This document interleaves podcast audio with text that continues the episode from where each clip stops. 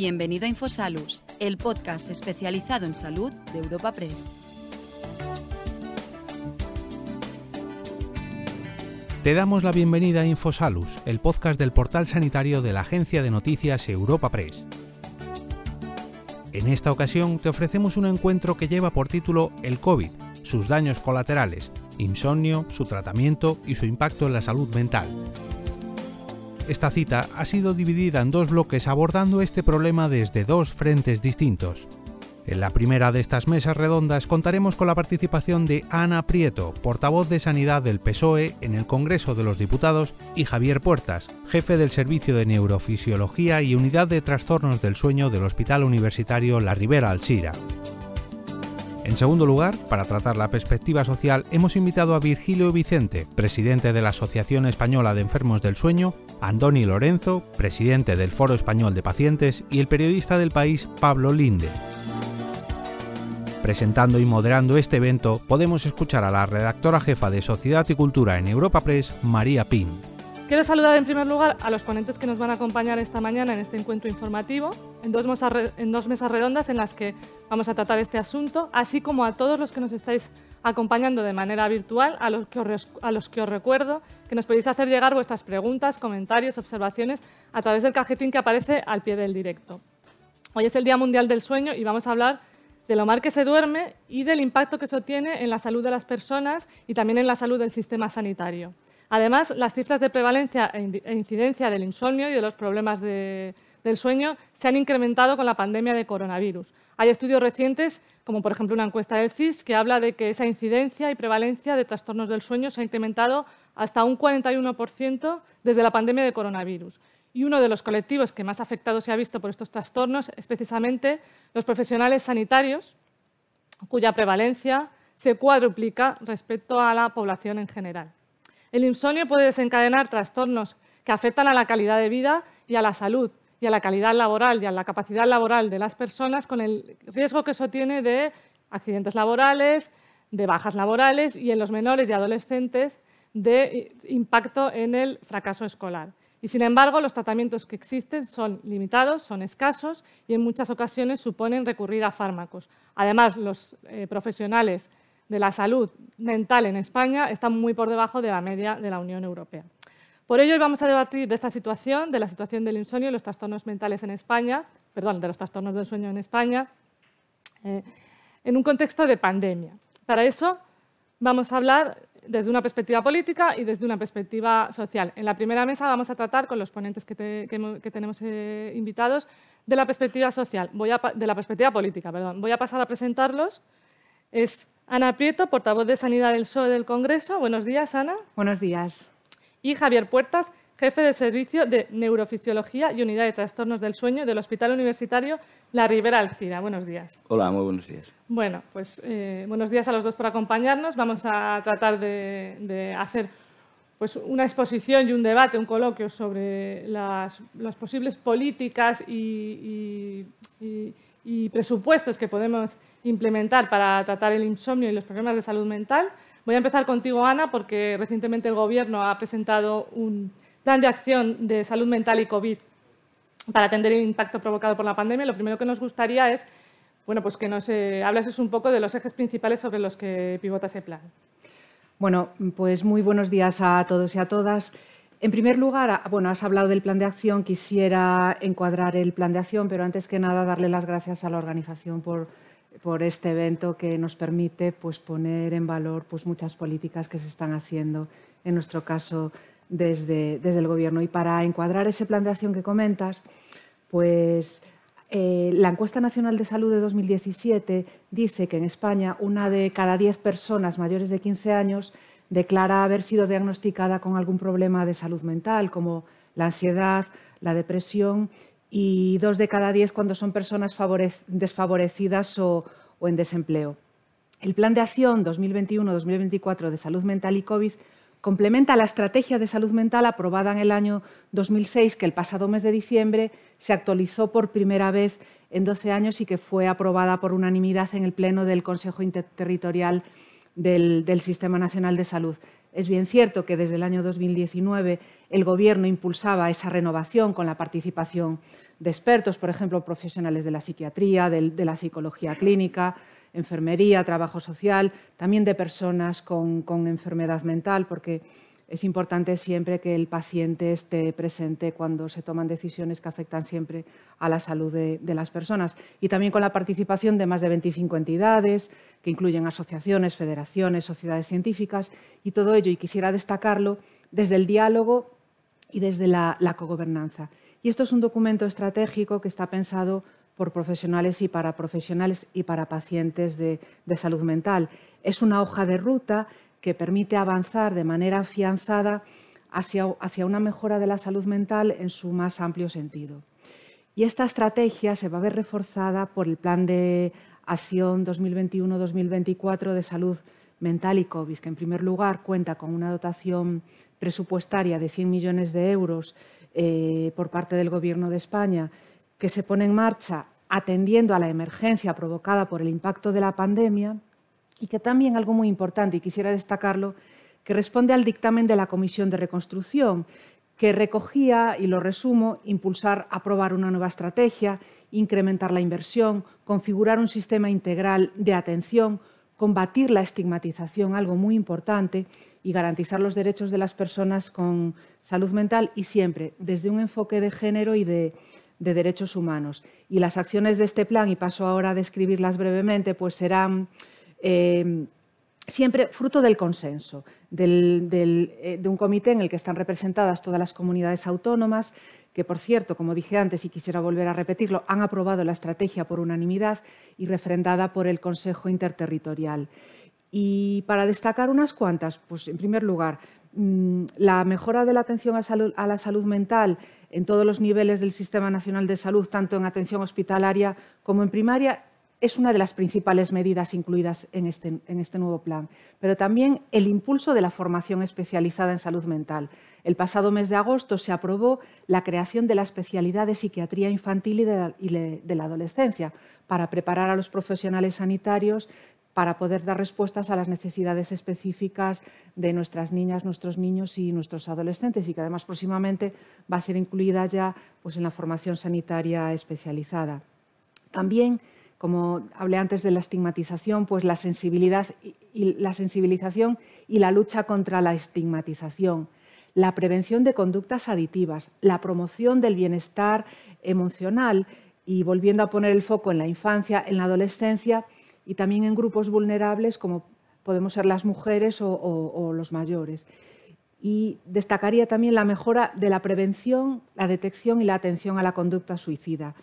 Y aquí, eh, y antes de finalizar mi respuesta, quería, bueno, como todos sabemos, la conducta suicida es una tragedia que tiene una gran repercusión social, emocional y económica en el entorno de las personas fallecidas y que causa un enorme dolor que puede llegar a cronificarse. Y esto nos lo relatan pues, familiares de personas o personas que, bueno, que han intentado suicidarse y nos hablan de esta cronificación.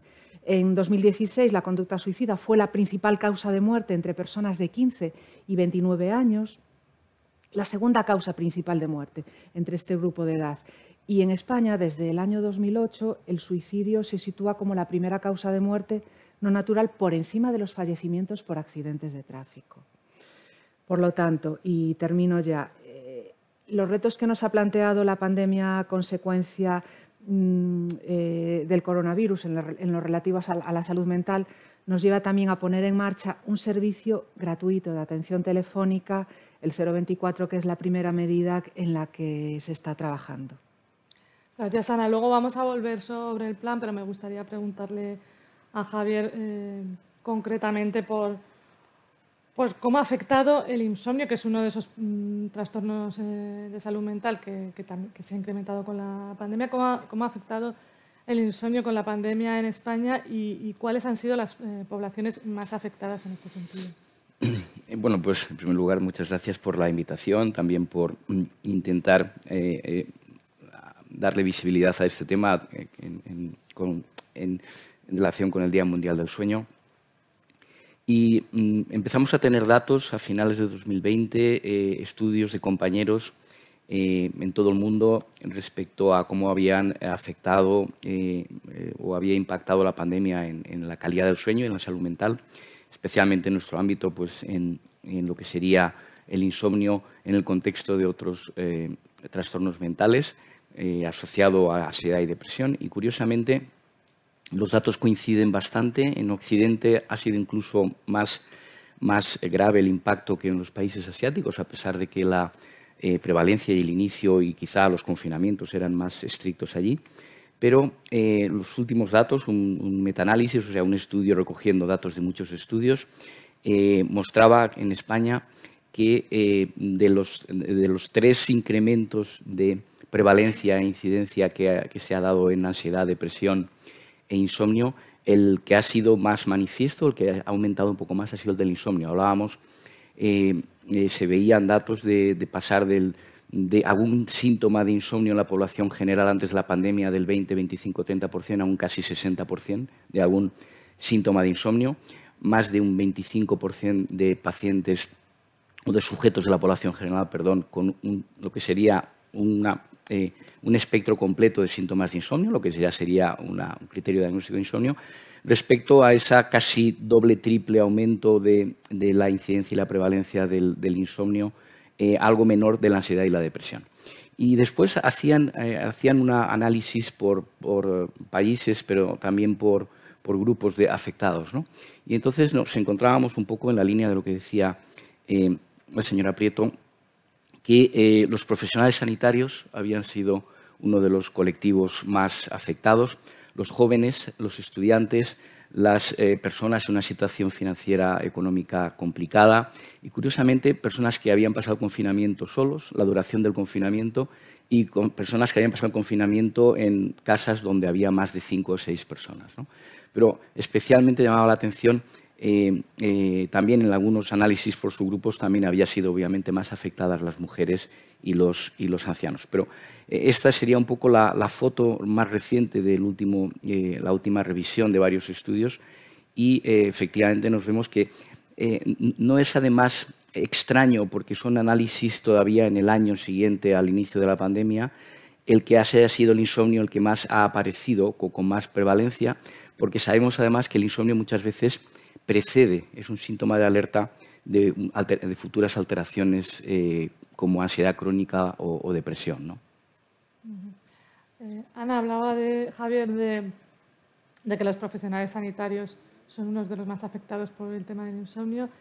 El, plan que, que, aprueba el Gobierno, ¿cómo incorpora a esos profesionales eh, sanitarios que han estado en primera línea de la pandemia?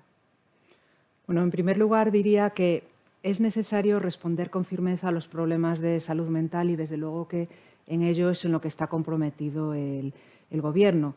Es bien cierto, como estamos hablando aquí, que la crisis sanitaria ha tenido un gran impacto en la salud mental de los grupos sociales más vulnerables. Vuelvo a los niños, a las niñas, a los adolescentes y a todos aquellos en los que interseccionan otros determinantes de salud como el género o la clase social. Y es bien cierto que la crisis sanitaria ha echado luz a algo que estaba silenciado, que es la salud mental. Y es muy cierto que la pandemia no ha pasado de largo por otro colectivo, el de los profesionales sanitarios. Profesionales que en esta pandemia, como sabemos, se han enfrentado a numerosos retos y según mm, comentan algunos estudios, ese estrés intenso mantenido en el tiempo ha, dañado la salud de muchos a muy diferentes niveles y algo que afecta todavía más si cabe a las mujeres, en la que se suman la conciliación y el cuidado de los, mayores, mayoritariamente en manos de las mujeres, que puede provocar pues, más afectación psicológica, sobre todo después de tantas olas que, hemos, que hemos padecido. Por eso, la estrategia, volviendo a la estrategia antes que al plan, eh, contempla por primera vez la perspectiva de género. La emergencia de este problema de salud, desde luego que nos emplaza a responder con firmeza a todos. Y vuelvo a repetir la actualización de la estrategia el pasado mes de diciembre, después de, 12 años, de la que cuelga este plan de acción de salud mental y COVID, eh, que va a reforzar pues, las capacidades del Sistema Nacional de Salud para hacer frente a la salud mental. Y en este desarrollo de este plan de acción además del Gobierno de España, están las comunidades autónomas, eh, ya que son imprescindibles en su participación como actores principales en la mejora de la salud mental de nuestros profesionales sanitarios. Porque la estrategia es del conjunto del Sistema Nacional de Salud y cuenta con la, con la participación en su elaboración de las comunidades autónomas que, como comenté antes, pues han dado el ok de manera unánime a esta, a esta estrategia. Y estos 100 millones eh, de financiación con los que cuenta el plan pues reflejan el compromiso del Gobierno con la salud mental, a pesar de que, de que, es una competencia de las comunidades autónomas que junto con el Gobierno, con el Ministerio, pues están, están trabajando en, en, un texto que será aprobado, eh, espero que de manera mayoritaria, pues por el Consejo Interterritorial del, del Sistema Nacional de Salud. Ana, luego volveremos a, a la dotación presupuestaria del plan, eh, pero voy con Javier y con, pues con ese comentario que has hecho de que el insomnio es casi el preludio ¿no? a otras eh, enfermedades, otros trastornos mentales. Eh, para preguntarte exactamente cómo afecta el insomnio a la, a la salud mental y física y, qué roles tiene que tener el profesional sanitario para, para afrontar esta enfermedad. Bueno, la relación se produce a muchos niveles, ¿no? Es decir, muchas veces la, propia eh, situación de estrés mantenido eh, se expresa antes como, como, una dificultad para dormir, en el sentido de que hay una eh, cierta eh, incapacidad y los hábitos de sueño y la higiene del sueño es una de las primeras cosas que se rompe en, situaciones de estrés de trabajo. El paradigma más extremo ha sido la pandemia, ¿no? Hiperatención a las noticias, bombardeo de noticias negativas, es decir, nos vamos a la cama con una eh, hiperactivación eh, que se transforma eh, cuando es más extensa en una preocupación, no solo por la situación del entorno, de los problemas del entorno, sino la propia preocupación por no dormir. Se alteran mucho los, hábitos y el sueño es, una necesidad fisiológica que aparte de que todos, toda la sociedad la relativiza, ¿no? Eh, es muy importante para aspectos no solamente de la restauración física, metabólica y funcionamiento de nuestros sistemas y órganos, sino para nuestro equilibrio emocional. ¿eh? Es decir, no hay momento en que se vean los problemas más negros que a las 2 de la mañana mirando el despertador. ¿eh? Y por la mañana, cuando uno se levanta y sale y ve el sol, pues parece que tiene una oportunidad de resolverlos. Es decir, esta situación mantenida que se autoentretiene no solamente por los problemas del entorno, sino también pues, por esa hiperpreocupación por el propio hecho del, sueño, del no dormir, va a eh, entretener y mantener en el tiempo. Y esto eh, forma parte también de una mm, escasa cultura sobre los hábitos de sueño que tenemos en nuestra sociedad, donde hemos empezado a tener, y esto es una invitación a, los, a, las, a las personas que dirigen las estrategias, hemos empezado a tener estrategias de obesidad estrategia de nutrición, estrategia de ejercicio físico y necesitamos también quizá una visibilidad que, se derive también en una cierta eh, información desde pequeños en lo que es una buena higiene del sueño, exposición a las pantallas, horarios de sueño. Por ejemplo, ahora en, algunos países eh, ha empezado a, hablando en el caso de los niños y de los adolescentes, se ha empezado a plantear que los horarios eh, de clase demasiado tempranos pues quizá están favoreciendo una deuda de sueño en los, en los niños que yo hablaba en una ocasión que salió en prensa también, pues que cuando yo era pequeño, pues a las 8 empezaba el momento de irnos a la cama y ahora a las 8 llegan los niños de las actividades extraescolares. ¿no? Entonces, es decir, el favorecer un sueño de, calidad va a tener una, eh, una eh, consecuencia en nuestro bienestar eh, físico y psíquico evidente. ¿no? Y en el caso de, los, de, de qué podemos hacer los sanitarios, eh, aparte de bueno, pues que hemos recibido un poco, ¿no? como en el tsunami, la, la, ola que ha venido, eh, también ha afectado nuestras vidas familiares, emocionales y, digamos, ya no solo ver en las noticias eh, la situación dramática en los hospitales, sino vivirla en primera persona. Pues yo recuerdo en, mi, propia consulta pues, venir compañeros hablándome de su, de su dificultad para dormir, de sus pesadillas recurrentes y de su sensación de, pues bueno, entre un estrés postraumático y un, y un cuidador quemado. ¿no? Eh, desde la, medicina asistencial, igual que hablaba de, la información de, la población en buenos hábitos de sueño, también un poco eh, formación eh, para abordar estos problemas, preguntar más sobre trastornos del sueño en la consulta y también tener capacidad de adelantarnos a, por ejemplo, pues es, muy habitual que un insomnio de inicio que llamamos agudo, bien manejado, en el 80% de las ocasiones lo vamos a poder reconducir. Cuando no actuamos o no incidimos, si hay que dar una, medicación con aspectos de higiene del sueño, pues es imposible que el tema se cronifique. Ana, hablabas de los 100 millones del plan de acción, luego te preguntaré, Javier, si consideras que son suficientes. Em, ¿Qué acciones, qué acciones eh, llevan más dotación presupuestaria en ese plan de acción? Bien, bueno, pues antes de contestarte a la pregunta, quería decirte, Javier, que vamos a recoger el guante en lo relativo al sueño y que desde mi grupo pues trabajaremos, trabajaremos en... Muchísimas, muchísimas gracias. El, plan de acción en salud mental y COVID eh, pues va a permitir financiar con 100 millones de euros en tres años acciones específicas de la estrategia de, salud mental, cuya urgencia, como sabemos todos, pues, ha sido puesta de manifiesto por la pandemia de, la COVID, bueno, que ha irrumpido en nuestras vidas como, como un tsunami. La primera medida en la que se está trabajando, como comenté antes, es la puesta en marcha del teléfono 024 que verá la luz en, en los próximos meses.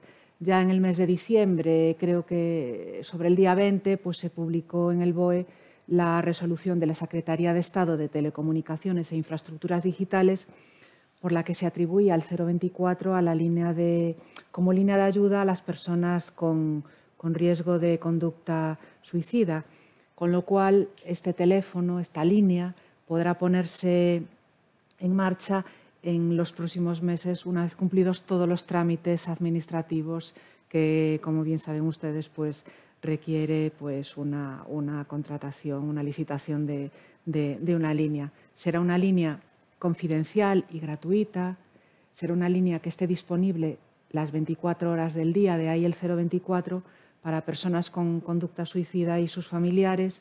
De momento no está funcionando el 024, pero funcionará en, en los próximos meses, porque creemos que contar con la posibilidad de ser escuchado o escuchada es verdad que, puede marcar la diferencia.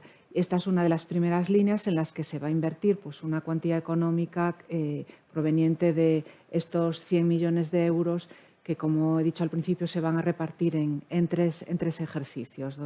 Em,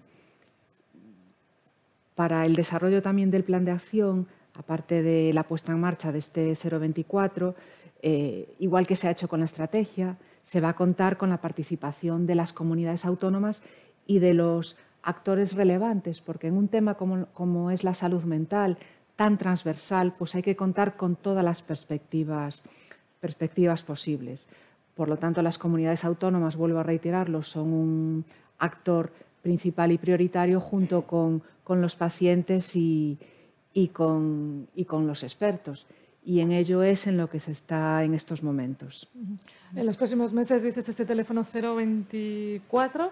Eh, ¿Podríamos concretar más? ¿Primer semestre del año? ¿Primer trimestre? No sabemos. No, no quisiera concretar para no crear una, una falsa expectativa, pero sí en los próximos meses se pondrá en funcionamiento y es verdad que cuando se ponga en funcionamiento pues será eh, conocido y ampliamente difundido para que todo el mundo que pueda necesitar acudir a este teléfono, tanto personas con tendencia suicida como familiares, pues sepan que pueden acudir a él, además cualquier día de la semana, cualquier día del año y a cualquier hora del día. Muy bien. Eh, hablaba Ana, de 100 millones en tres ejercicios, o sea, 33, más o menos 33 como algo. Eh, ¿Suficiente eh, un plan eh, de salud mental? Bienvenidos sean. Es decir, seguro que me faltan, me faltan datos porque habría que ver hacia dónde van destinados, ¿no? Pero yo creo que muchas veces es interesante decir, con los profesionales sanitarios que están en, en contacto con estos pacientes, pues ver cuáles son sus necesidades para poder eh, optimizar el tiempo y los conocimientos de estos profesionales, porque muchas veces no es que no se sepa, que desde luego hay que aumentar la formación, cómo manejar la retirada de algunos fármacos, cómo enfocar o detectar a los pacientes.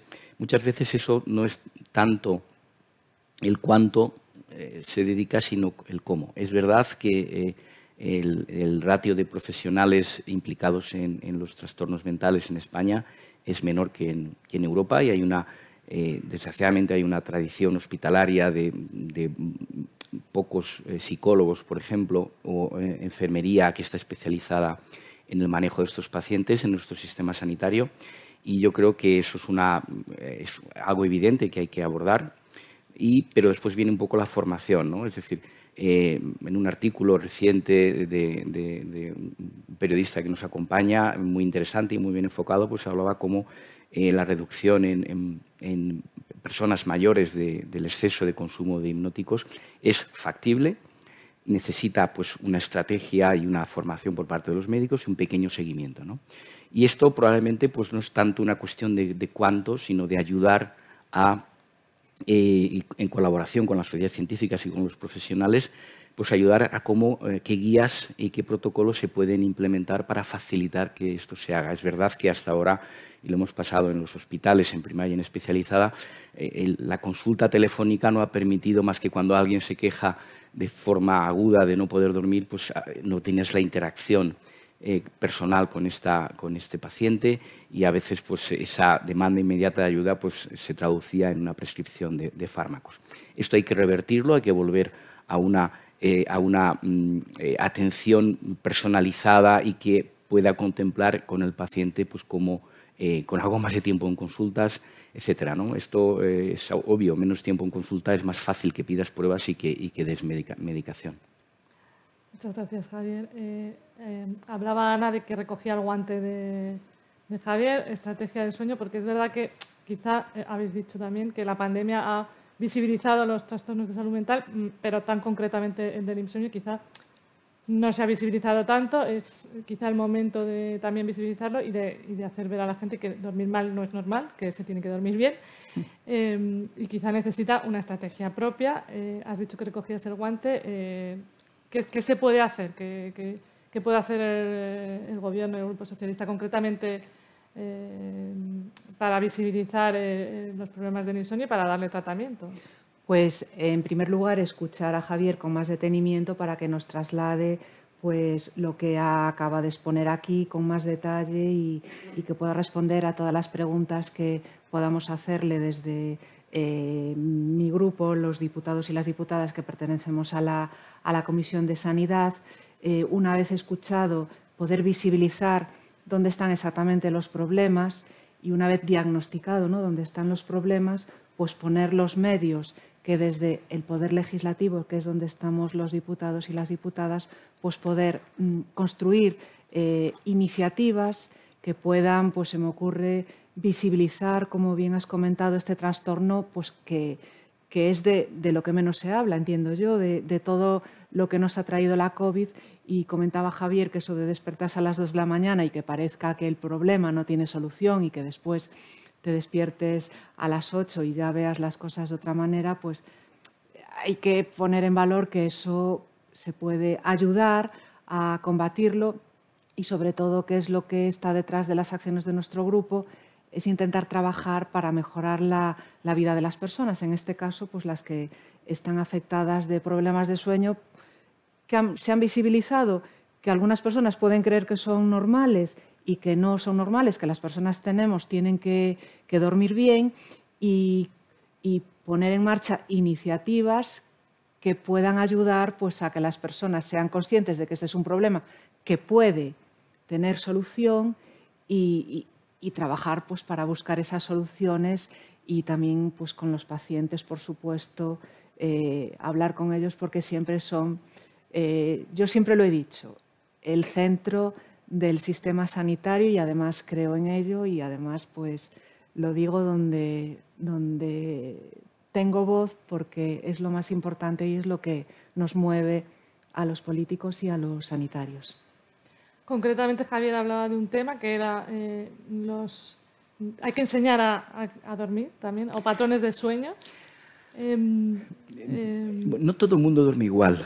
¿eh? Y, bueno, lo que sí es cierto es que mm, un, niño que tiene malos hábitos tiene una elevadísima probabilidad de ser un adulto con problemas de sueño. Por eso te quería preguntar, Javier, eh, ahora mismo que se están redactando los eh, currículums, los nuevos currículums para, para, la educación secundaria, para bachillerato, para primaria, y que se van incluyendo nuevas, eh, nuevos contenidos, eh, contenidos innovadores, contenidos que antes no estaban en la escuela. ¿Hasta qué punto en la escuela se tiene que estudiar o se tienen que dar nociones de, hábitos del sueño? Y ya te pregunto, incluso fomentar un cambio de horario escolar. Bueno, todo es, eh, todo es, em, todo son fases, ¿no? Es decir, yo creo que, em, es decir, hay una conciencia y es evidente, uno va al supermercado y ya tiene etiquetas de etiquetas de lo que son, eh, cuán, saludable es un alimento. ¿no? Es decir, en ese sentido, pues eh, eh, tener una conciencia de, cuáles son los hábitos que favorecen un buen descanso y los que no lo favorecen. ¿no? Es verdad que vamos en una sociedad donde mm, nada ayuda, pero bueno, también era algo que no ayudaba nada en la alimentación y estamos cambiando esto. ¿no? De hecho, ahora nos encontramos, por poner un ejemplo un poco extremo, que antes, hace 100 años, eh, el sobrepeso era signo de, salud y de, riqueza y hoy el sobrepeso infantil está en los países subdesarrollados porque se alimentan mal. ¿no? Y hoy en día pues, esta cuestión la tenemos más, eh, más concienciados en los países más desarrollados. Entonces, lo primero es efectivamente en las familias, en el, colegio, incluso en los medios de comunicación que llegan a los, niños, ¿no? Porque decir, pues ya no, sé, pues no sé si mis hijas ven Instagram, eh, o sea, tienen Instagram y no sé qué, yo cuando no sé cómo funciona prácticamente.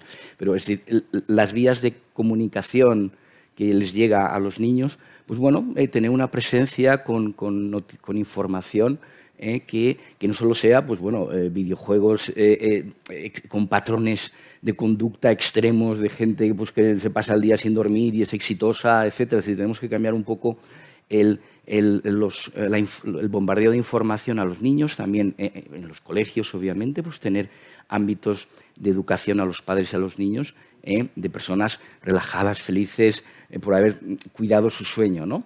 y eso es un primer ámbito. la estrategia, pues, en ese sentido, en paralelo, aparte de la educación a, los niños, que si no de adultos van a tener malos hábitos, pues también, mm, eh, oyendo a los profesionales, ver a los pacientes que ya tienen problemas de sueño, eh, cómo a nivel de comunidades autónomas, de sociedades científicas, de cursos de formación, de información disponible para profesionales, de implementar eh, médico de primaria a los hospitales, estamos hablando del 40% de la población con problemas de sueño, es inabordable en, la última, en el último eh, en la última etapa del proceso sanitario de la atención como es primaria o el hospital. Es decir, hay grupos de enfermería como en esta, ya que trabajan el tema del seguimiento de la diabetes, grupos de enfermería que están especializados en aspectos de, conductas adictivas. Es decir, introducir también esto porque es una herramienta fundamental. Las enfermeras, eh, se hablaba antes de las enfermeras de los de, los, de salud de los, eh, de los colegios, ¿no? Eso creo que en alguna ocasión, y que se trabajaba justo en ese aspecto, eh, quitar a veces la exposición a, comida procesada en los colegios. Yo no sé si es lo mejor o lo peor, pero me refiero por lo menos que alguien sepa que, que eso no es saludable o que alguien en el colegio, la enfermera de salud, no solo trabaje el tema de la alimentación, sino también del sueño. Y, bueno, pues es decir, y en esa, en esa fase o en esa estrategia de escalada, pues ir viendo en cada etapa de, sociosanitaria cómo poder intervenir.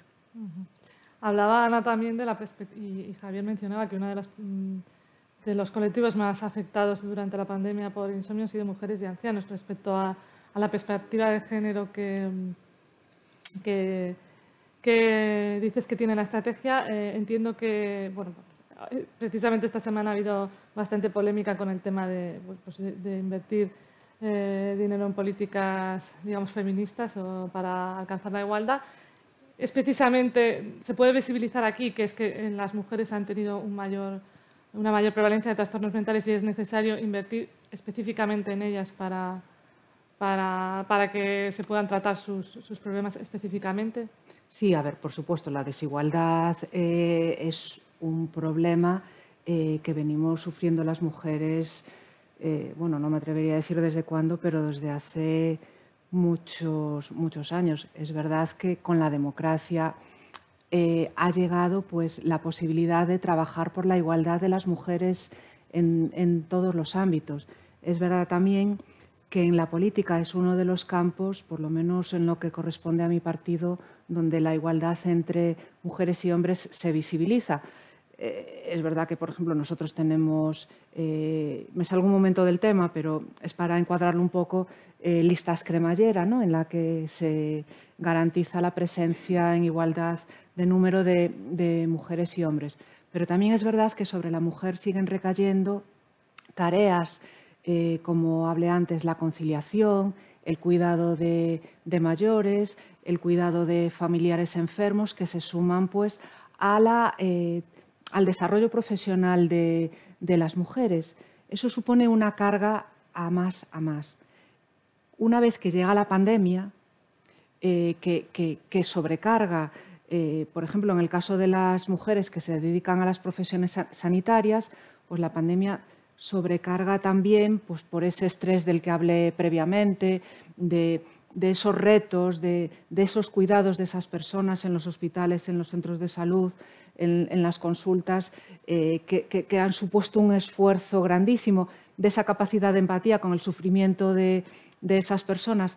Eh, por todo ello y por encuadrarlo un poco, pues el Gobierno de España considera que la estrategia de salud mental debe de, contar con una perspectiva de género. También es verdad que cuando surgen los problemas de, conciliación, eh, de cuidado de mayores, eh, en una pareja, si alguien tiene que dejar un trabajo, normalmente es, la mujer.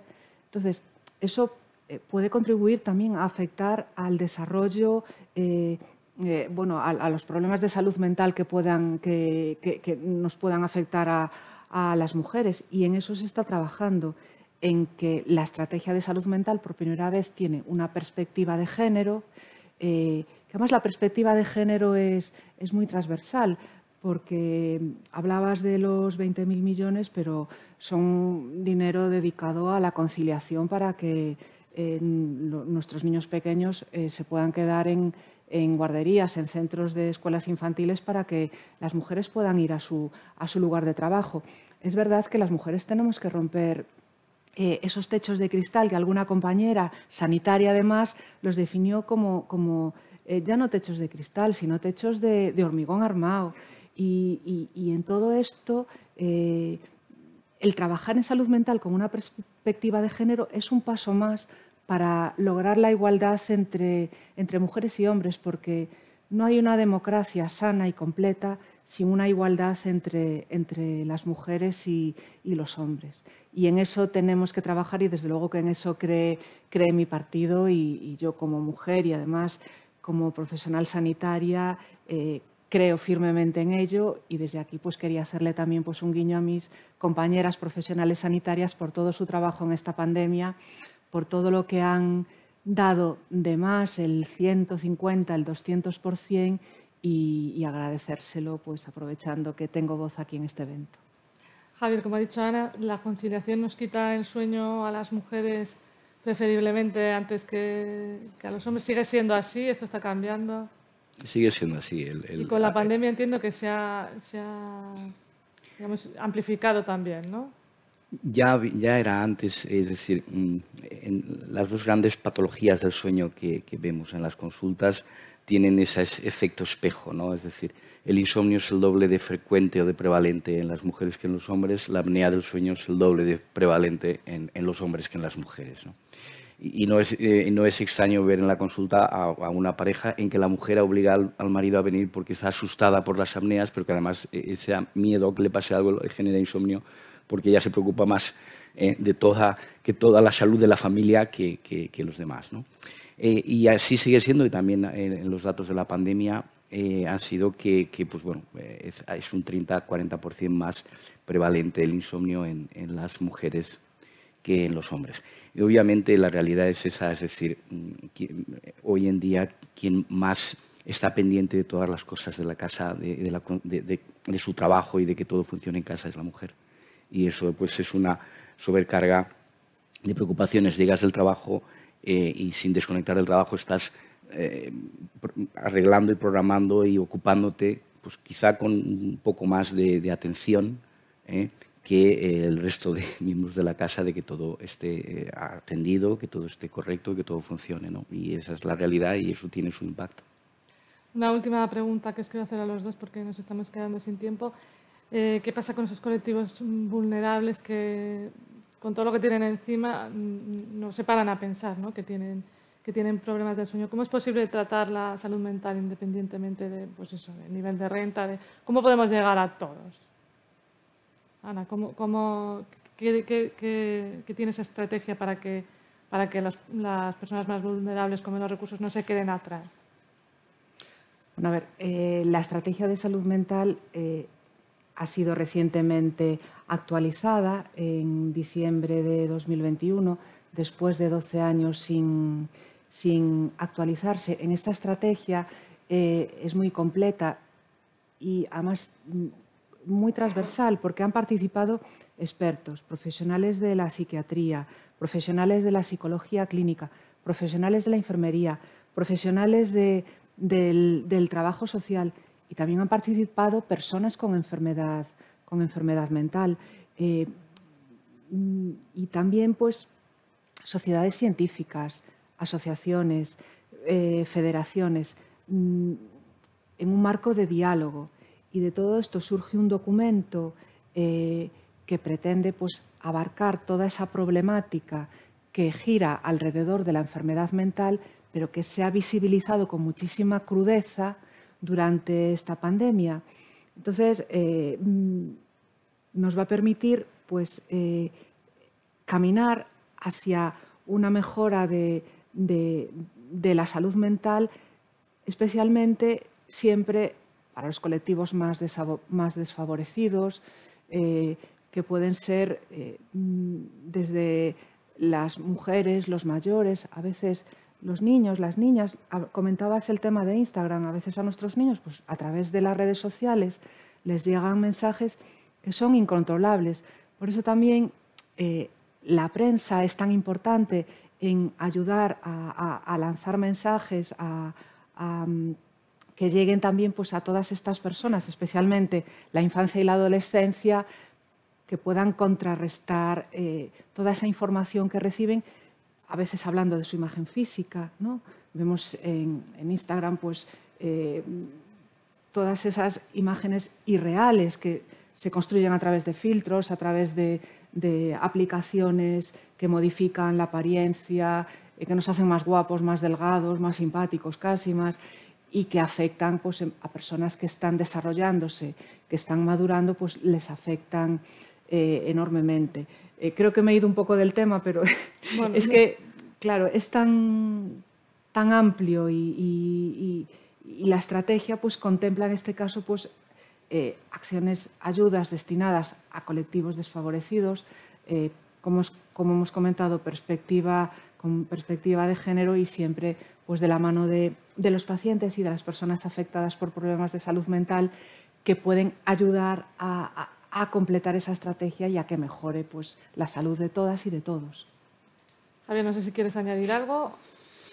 Mm, muy brevemente, yo la experiencia, sin conocer eh, en profundidad eh, la estrategia y, el plan, eh, sí que creo que hablando de colectivos vulnerables, es decir, mi experiencia es pequeña porque desde el hospital no es un contacto diario, pero muchas veces los servicios sociosanitarios de ayuntamientos pequeños mm, eh, pueden eh, facilitar, eh, es decir, la detección en muchas ocasiones de personas vulnerables y pueden encauzar no solamente el que, consulten o estar pendientes, sino muchas veces a, vuelta. ¿no? una vez el paciente ha tenido contacto con el hospital, pues también hacer un, seguimiento, porque muchas veces puedes dar el tratamiento, pero si no hay un entorno que haga un seguimiento que no es el, hospitalario, pues eh, vas a tener un fracaso terapéutico. Pues muchísimas gracias, Ana y Javier, por participar en esta primera mesa política. Lo vamos a cerrar aquí. Eh, para dar paso, invito a los ponentes de la segunda mesa, de la mesa de carácter social, a, incorporarse eh, a la mesa. bueno, nos quedamos con pues con ese guante que ha cogido el Grupo Socialista de visibilizar, de, tratar de llevar a cabo estrategias e iniciativas para visibilizar en concreto los problemas del sueño y del insomnio eh, dentro de esos problemas de salud mental que la pandemia ha visibilizado, pero es verdad que, bueno, pues que es un aspecto muy amplio y en este caso, en el que estamos tratando esta mañana aquí, el Día Mundial, en el Día Mundial del Sueño, pues bueno, pues es más es más, eh, es, más desconocido. O quizá tenemos la población esa idea de que, bueno, que si dormimos mal, pues dormimos mal y ya está, y al día siguiente nos levantamos y nos arrastramos y, y ya está cuando lo, lo, que debería ser es, eh, cuando tenemos esos problemas, esos eh, trastornos del sueño, pues deberíamos lo que, lo que hacemos cuando tenemos otros problemas de salud mental o de salud, ir al profesional y que nos trate y que nos eh, y, en la medida de lo posible que nos trate lo mejor posible, que nos enseñe los hábitos que a lo mejor no hemos aprendido o que o que hemos perdido y que consigamos conciliar el sueño, porque es muy importante, efectivamente, eh, poder conciliar el sueño para, para, poder tener una vida, una salud eh, de buena calidad y para poder, para poder estar en plenas condiciones en nuestra vida diaria, tanto los adultos en su vida laboral como los menores y los jóvenes, los adolescentes, en su vida, en, pues, bueno, pues en su vida, en, su, en, su, en, sus estudios, para que tampoco impacte la calidad del sueño en, el fracaso escolar. Ahora eh, vamos a dejar esa primera mesa política, vamos a entrar de lleno en la mesa social, eh, en la que queremos también, una vez hemos eh, debatido sobre las estrategias políticas y las dotaciones económicas y cómo se plantean los profesionales sanitarios eh, la atención del insomnio y de los problemas de trastorno del sueño, pues ahora queremos ver cómo impacta en los pacientes y cómo los pacientes y las asociaciones de pacientes han vivido eh, esos problemas del sueño y ese incremento de los problemas del sueño durante la pandemia. Voy a pasar a presentar a los ponentes que me acompañan en esta segunda mesa. Virgilio Vicente, presidente de ASENARCO, Asociación Española de Problemas del Sueño. Buenos días, Virgilio. Andoni Lorenzo, presidente del Foro Español de Pacientes. Buenos días, Andoni. Hola, buenos días. Y mi colega Pablo Linde, periodista del País. Buenos días. Buenos días. Voy a empezar con Virgilio.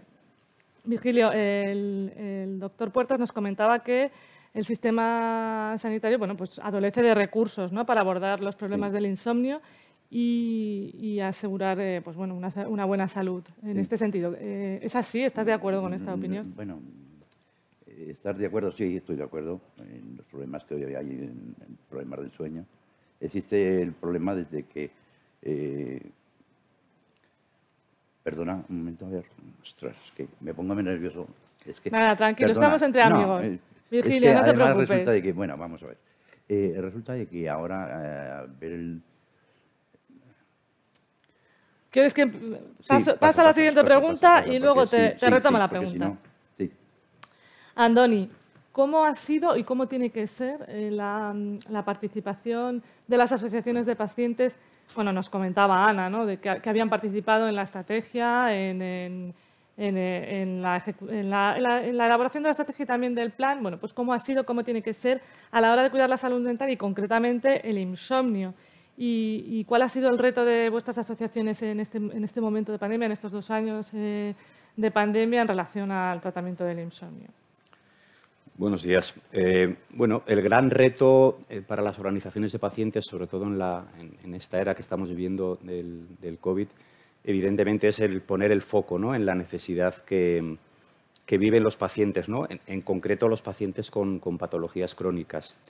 Eh, nosotros en los inicios de la estrategia del COVID, sobre todo en la estrategia de la vacunación, una de las cosas que intentamos trasladar eh, era eh, poner el foco en aquellas personas de riesgo. ¿vale? Veíamos que en los inicios de la vacunación el único criterio que, parece que existía, o que existía inicialmente, era el de la edad, lógico también, o sea, nos parecía un criterio adecuado, pero eh, se sacaba otros criterios, ¿no? se excluían otros criterios. Y aquí nosotros valorábamos muy importante el hecho de que había colectivos de pacientes crónicos, no solamente pacientes crónicos de edad avanzada o personas mayores o personas frágiles. Es decir, dentro de, las patologías crónicas también tenemos personas jóvenes, que evidentemente con un contagio pues, eh, el riesgo para su salud era, era grande. ¿no? Entonces las organizaciones de pacientes lo que intentamos cuando se nos invitan a desarrollar estrategias en el ámbito de la salud es básicamente poner el, foco ¿no? en, aquellas cuestiones que, bueno, que más nos preocupan y más nos afectan. Voy con Pablo y luego volvemos con... Bueno, eh, pues, si, estás más tranquilo, te, pregunto, Virgilio. Em, la cuestión era la cuestión que se me ha olvidado a mí porque he perdido el hilo era efectivamente si hay recursos suficientes eh, en el sistema sanitario. Eh, sí, para, para la salud pues no, no existe. En estos momentos resulta de que se han complicado las cosas cuando ha venido la eh, la, la, hostia, macho. Vamos a ver. Cuando ha venido el, el, eh, el, que ha venido el boom de, de la pandemia, el pandemia y tal y cual, pues todo el mundo se, se ha reflejado en, en, el trastorno del insomnio, que se ha dicho que, que, siempre ha tenido el insomnio, ¿no? Entonces, ¿qué ocurre ahí? Eh, resulta de que, de que nosotros, por ejemplo, cuando, cuando vienen con el, con el problema de insomnio, cogen y van a la psicóloga o a la trabajadora social, y es cuando nosotros de alguna manera lo, establecemos, lo ponemos y, lo punteamos, ¿no? Entonces, de alguna manera, nosotros... Eh, eh, hostia, macho. Te dejo para, para la, Es que, es que, ven, sí, sí. Sí, prefieres, te dejo para el final. Pablo, eh, hablaba el doctor Puertas que habías escrito un artículo relacionado con eh, la ingesta de fármacos en las residencias de mayores, que además la gestión de las residencias de mayores eh, ha sido bastante cuestionada, muy cuestionada durante toda la pandemia. Esta es, un, digamos, una perspectiva más que nos diste en tu artículo. Me gustaría que nos dieses las conclusiones eh, de ese artículo, de, lo que, de lo que investigaste y de lo que viste allí. Sí, el, artículo era en residencias y en general. las personas mayores tienen un índice de, toma de fármacos psicotrópicos muy alto, prácticamente una cuarta parte como poco se estima que, toman eh, o que han tomado recientemente psicofármacos. Eh, y es una cantidad muy alta, sobre todo porque la mayoría de estos medicamentos están pensados o son eh, adecuados para tomarlo durante un tiempo, pues cuando tienes un momento eh, de una fase aguda de algún tipo de pues, ansiedad o insomnio, se puede empezar a tratar y puede ayudarte, pero lo que no parece que tenga mucho sentido es aguantar con este fármaco años. Yo estuve hablando con, personas que llevan 40 años tomando pastillas para dormir. Em, pastillas para dormir que están indicadas a lo mejor idealmente para seis semanas. Entonces es una barbaridad. Eh, lo que me contaban los médicos, incluso muchos que están metidos en esta dinámica, es que dentro del mundo de la medicina es, digamos que, ellos están muy entrenados para curar, para recetar, pero no tanto para retirar medicamentos. Cuesta más retirar un medicamento que recetarlo y cuesta más tiempo y más dedicación y más atención al paciente, cosa que ahora, pues no sé si después hablaremos de eso y ya han hablado, hay cada vez menos. La primaria cada vez tiene menos profesionales, cada vez se les puede dedicar menos tiempo, con lo cual necesitan un seguimiento de ese fármaco eh, que no siempre se hace. Entonces, digamos, lo fácil, lo cómodo es ante un problema del sueño, pues mucho más fácil, mucho más rápido. No, estoy diciendo que quien lo haga vaya a la vía fácil, es que a lo mejor no tiene tiempo. Eh, más rápido que examinar a esa persona qué le pasa, cuáles son los problemas subyacentes, cuáles son sus hábitos de vida, cuáles son sus hábitos de sueño, eh, cuáles son su, eh, si hace deporte, si no, es mucho más rápido dar una pastilla. Y esto en personas mayores se acrecienta por varias razones. En las residencias, residencias con pocos recursos, con un montón de personas mayores, pues es mucho más sencillo tener a los, a los ancianos tranquilos y sedados que tenerlos sin dormir, inquietos y, con más sueño.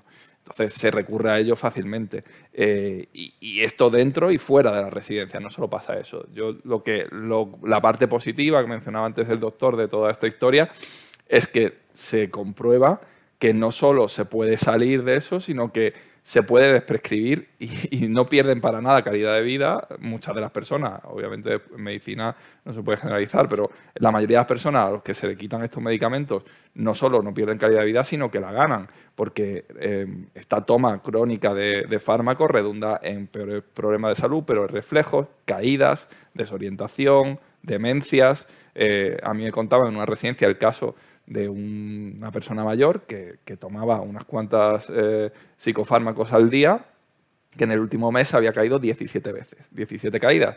Eso no solo es que es una caída, es que en una persona mayor una caída puede ser el paso previo a una dependencia total o parcial, depende del caso se le retiraron progresivamente y con supervisión, con, acompañamiento no solo del médico, sino de todo el personal de la residencia, se le fueron retirando poco a poco, dejó de tomarlos, siguió durmiendo igual de bien o de mal que estaba durmiendo y dejó de caerse. Es una consecuencia clara que lo vemos aquí. Después ya cada caso es un mundo. Y en, tu opinión, eh, ¿se le quitaron los medicamentos? Eh, ¿Hay más resistencia en los profesionales o, también hay un problema con los pacientes que no...? Con los pacientes, desde luego. A mí me contaban que, claro, eh, las residencias, pues eh, hay pacientes de todo tipo, hay enfermos que son con demencias, dice, a estos son mucho más fácil quitar el medicamento, porque no te pone resistencia. A los que no tienen demencias se resisten brutalmente. Y, sé de farmacéuticos que me contaban cuando yo saqué este reportaje, que tuvo bastante repercusión, me contaban, aquí vienen eh, pacientes diciendo, yo no voy a decir la marca, pero bueno, unas benzodiazepinas, yo quiero esta, quiero la caja grande y, es muy difícil. El médico, si quiere eh, desprescribir uno de estos tipos de fármacos, tiene que pelearse con el paciente. No es nada fácil. Por eso tampoco es sencillo ni, ni cómodo ni... Y, eh, necesita mucho trabajo porque, porque no siempre es fácil. Y el paciente que vas a una consulta primaria, que tienes una media de tres minutos para verlo, a ver cómo, cómo lidias con eso. Eh, es verdad que ese artículo tuvo mucha repercusión. No sé si, bueno, si, si, ha habido, o sea, si es mayoritario, bueno, yo creo que no, pero bueno, quiero decir que el tratamiento del insomnio no está todavía muy en el debate público, eh, ni en la ingesta a lo mejor tampoco, de, o el tratamiento con fármacos del debate eh, del insomnio. Me gustaría preguntaros bueno, pues hablaba, de, hablaba el doctor de la necesidad de una estrategia de insomnio. Eh, Ana, portavoz del Grupo Socialista, recogía el, guante. Andoni, eh, Virgilio, os pregunto a los tres. ¿Qué podemos hacer? ¿Qué se puede hacer? ¿Un pacto nacional sobre el sueño? ¿Cómo se puede visibilizar, aparte de, bueno, evidentemente, los artículos que, se puedan sacar en medios de comunicación, que a veces también tenemos que luchar los, periodistas especializados para que, para que salgan, eh, por mucho que nosotros tengamos mucho interés en, que salgan. ¿Qué, se puede hacer? Eh, ¿Se debería trabajar en ese camino de, pacto nacional que visibilice eh, el, el, problema del insomnio dentro de esos problemas de salud mental que parece que ya bueno, han entrado en la agenda pública y en el debate público? Virgilio, empiezo por sí. ti. Hemos hecho nosotros una, una dirección de, unos sketches, por ejemplo, de, rellenar unos, unos, unos, de insomnio exactamente, son para rellenar unos insomnios, saber qué, qué plazos, qué tiempo tarda en hacer, hacer la, caída del, sueño.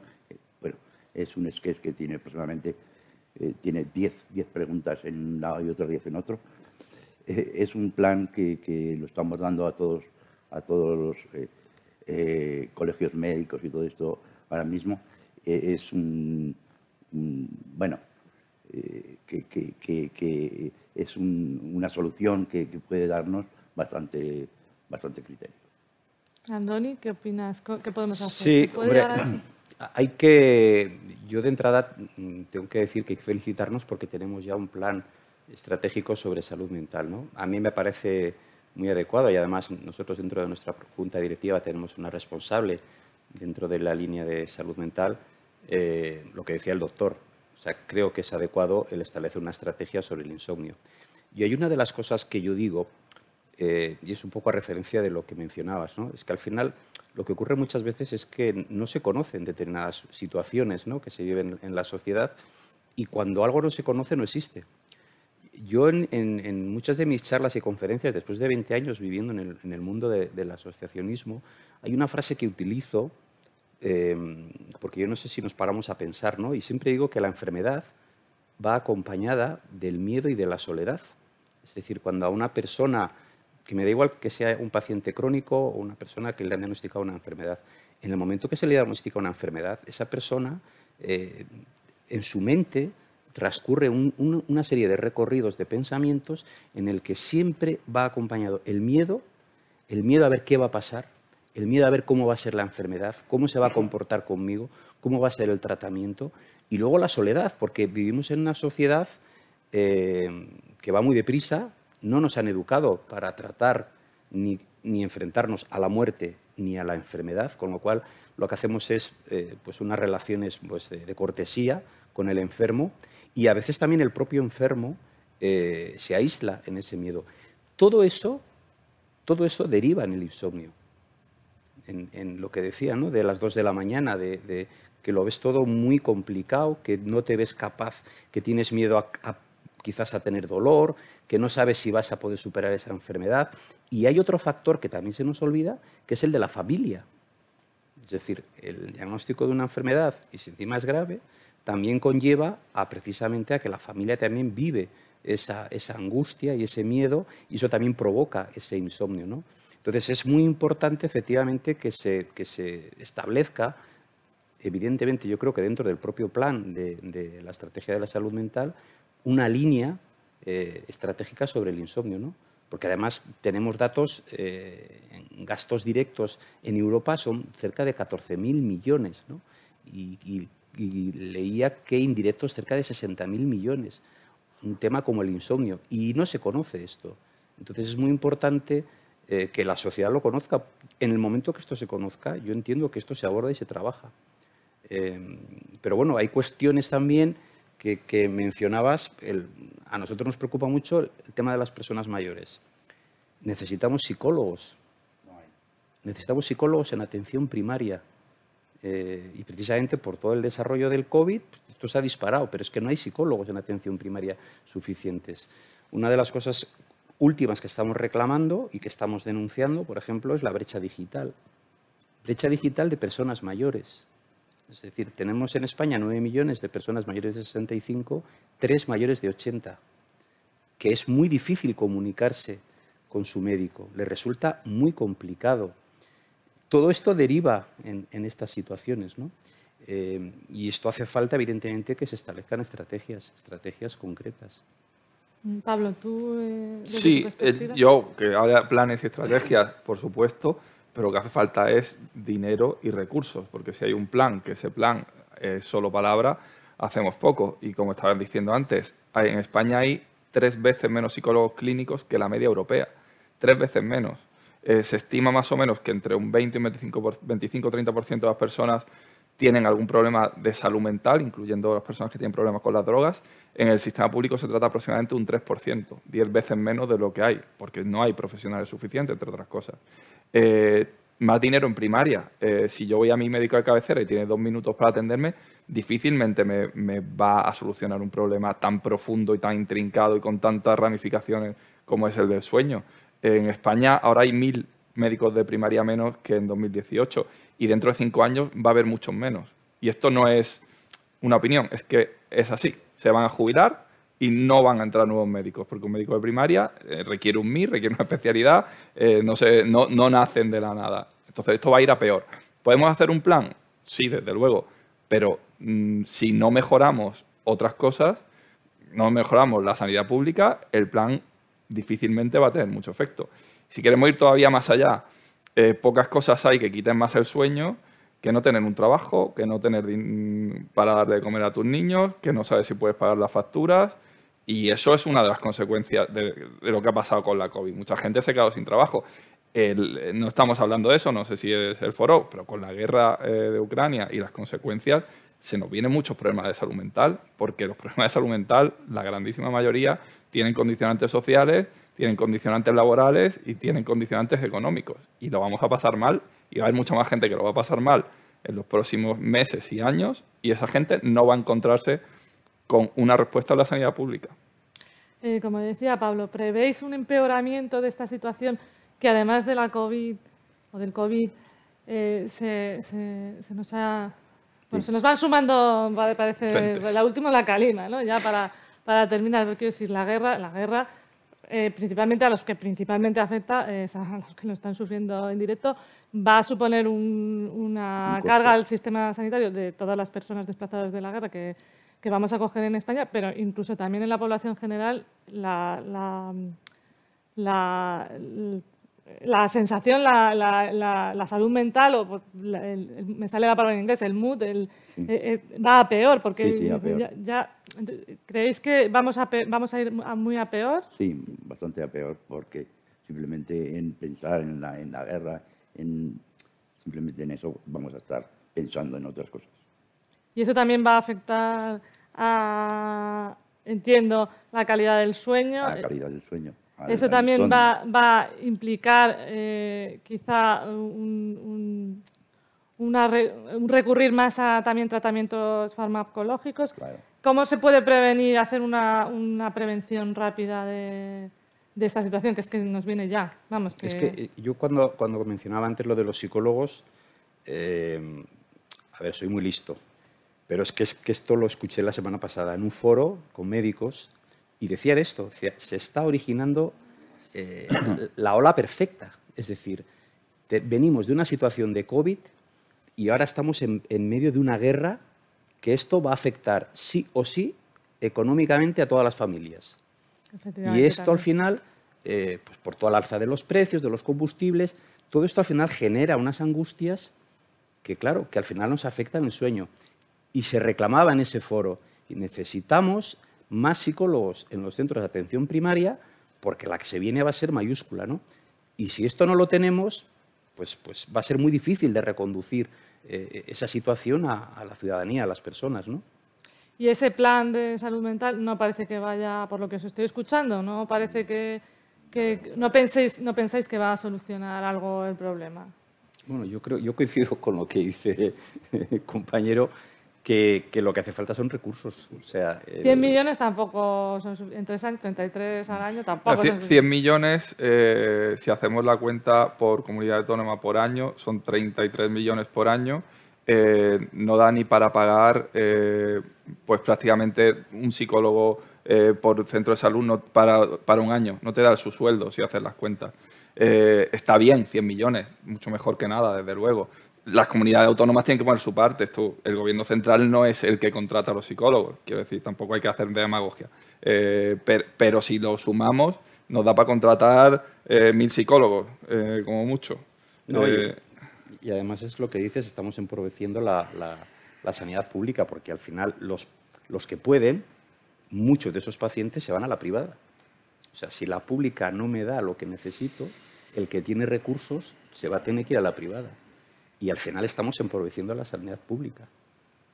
Bueno, y que, dado que estamos en esta situación, ¿veis alguna solución eh, concreta que podamos, eh, bueno, creo que ya no está Ana, pero bueno, que podamos lanzarle al Grupo Socialista para que la pongan en marcha, empiecen a implementarla? Yo partiría de, lo, de, lo, que suele decir que es la puerta de la sanidad, ¿no? Partiría por reforzar de verdad atención primaria. Es decir, es el primero, cuando tú tienes cualquier síntoma, lo primero que acudes es a tu médico de cabecera, ¿no? Es decir, si tú tienes eso reforzado, es que no se puede, como dice, como dice el compañero, dos minutos. Eh, o sea, tú necesitas de tiempo de explicar. Nosotros, hay una frase que utilizamos en el foro, que la, decía el, el, fundador Albert Jovel, ¿no? y decía, primero el enfermo y luego la enfermedad. Es decir, tú cuando estás con tu médico, tienes que comunicarte con él, empatizar con él y luego hablas de tu, tratamiento, de tu problema, de tu enfermedad. En dos, tres minutos eso es imposible. Al final, ¿qué ocurre? Pues, pues eh, como decía, ¿no? pues mira, prescribes el medicamento y, te vas, ¿no? Y, entonces lo que realmente hace falta es planificar bien esa estrategia desde el origen, que yo entiendo que es atención primaria, dotando de más médicos, más enfermeras y más psicólogos. Eh, para poder precisamente dedicarle ese tiempo a los pacientes. ¿no? El problema. Ah. Sí, sí, Pablo. No, el problema de eso es que no se puede hacer de un día para otro. Entonces, o sea, quiero decir, el problema es sí o sí lo tenemos porque, porque incluso si ahora se sacasen 10.000 eh, plazas de 1.000 solo para médicos de primaria y 3.000 para psicólogos, hasta dentro de cuatro años no íbamos a tener a esos médicos de primaria y psicólogos. Entonces hay que buscarse la forma de hacer algo ya, porque es que el problema lo tenemos ya. Yo no sé cuál es la solución, si lo supiese, sobre todo seguramente no será barata. Eh, no sé si tengo un poco más de tiempo, ¿no? El, eh, hay el, hecho de que la salud mental esté tan en boga, estemos hablando aquí, llevamos un par de años hablando mucho de ella, es muy bueno porque la gente eh, se da cuenta de que son problemas normales, que puede acudir a su médico. También una navaja doble filo porque hay mucha gente, porque hay mucho, tú le dices a la gente, si tiene un problema, busca solución. Y el problema es que la gente va a buscar solución y no la encuentra. Eh, y también que mucha gente confunde problemas y angustias y frustraciones con enfermedad mental. No es lo mismo. Yo creo que lo que sí se puede hacer desde ya es tratar de ayudar a la gente a enfrentarse a angustias, frustraciones y situaciones complicadas que no sean necesariamente problemas de salud mental, porque no todos lo son. Y para eso sí que se puede tirar de psicólogos, que a lo mejor no son psicólogos clínicos, eh, a lo mejor sí las administraciones públicas pueden crear eh, eh, grupos de ayuda, en los colegios e institutos se les puede enseñar a los chavales este afrontamiento, esta resiliencia a los problemas, a la frustración.